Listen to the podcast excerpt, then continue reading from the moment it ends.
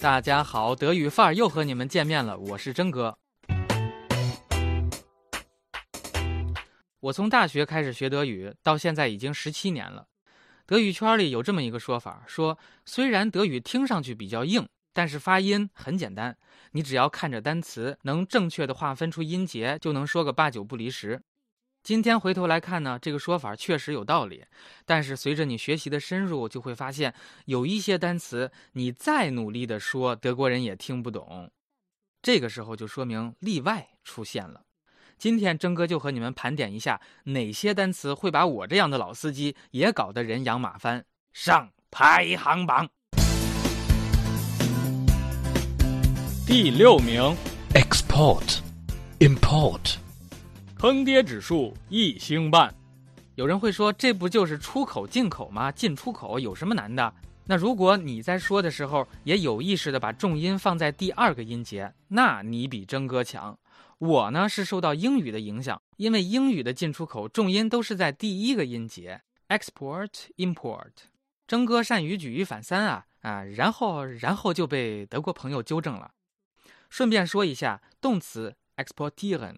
Importieren 主重音是放在 tieren，次重音呢依然是 po 第二个音节。第五名，Hebamme，坑爹指数二星半。征哥在大一或者大二的时候就认识这个词儿了，助产士、接生婆。按理说这么不常用的词儿，我怎么知道？你别问我，我自个儿也忘了啊。但问题是，征哥从一开始就没念对呀。我的念法是黑班们，怎么样？听上去是不是有恰到好处的感觉？连重音都自动放在了后面，显得既符合逻辑又连贯优雅。可是德国人听着那个费劲呢。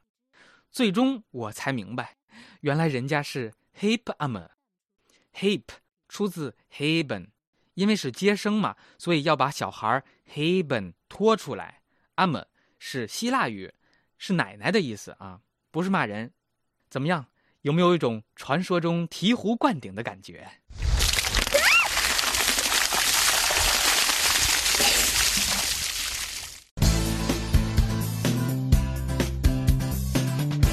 第四名，Pietat，坑爹指数三星半。这个是大学词汇，顺从、孝顺的意思。一般 e a 在一起的时候，我们读长音 e，比如说 peep，小鸟叽叽喳喳；deep，小偷；bee 蜜蜂等等。那如果在词尾，比如说 familia，会发 ear 的音。但是 pietet 这里你也举一反三的话就错了，e 和 a 要分开读，否则德国人他们会反应不过来。好，总结一下，你和老外聊天讲东方文化特有的孝顺这个概念时候，就用 pietat 或者 kindliche pietat，他们就明白了。第三名，Hochzeit，坑爹指数四星半。每一个学德语的人最早接触的几个形容词里边就有高 hoch 这个词，o 的发音是关键。那一般我们说 o 后面跟一个辅音，就像 hoch 这样，要发 o 的音，小口型。那如果后面跟两个辅音音节，比如说 kopf，就是开口的 o。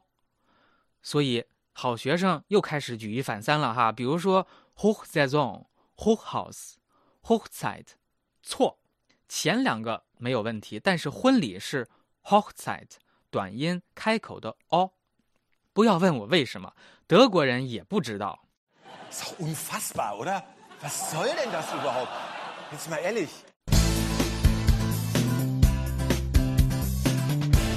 第二名，melancholy，横跌指数，五星，忧伤、哀伤啊，这个词很常见，文艺青年都应该掌握它。哎。这是怎么了？我怎么会流泪呢？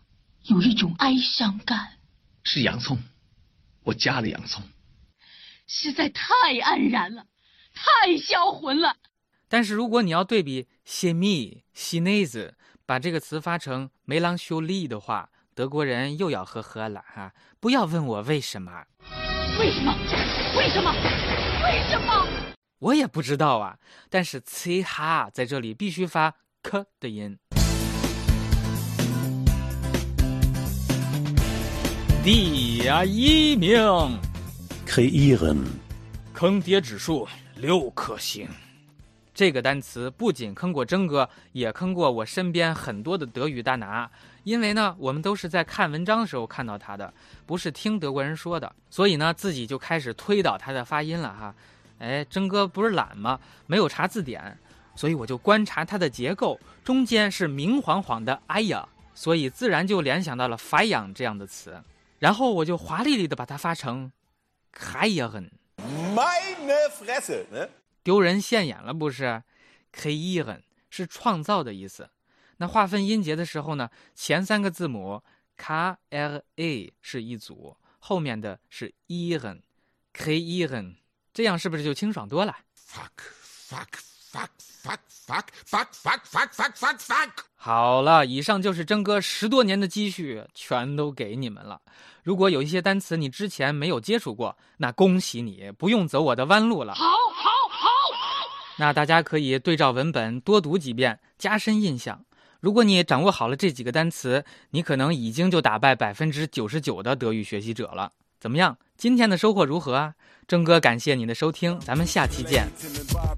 One time.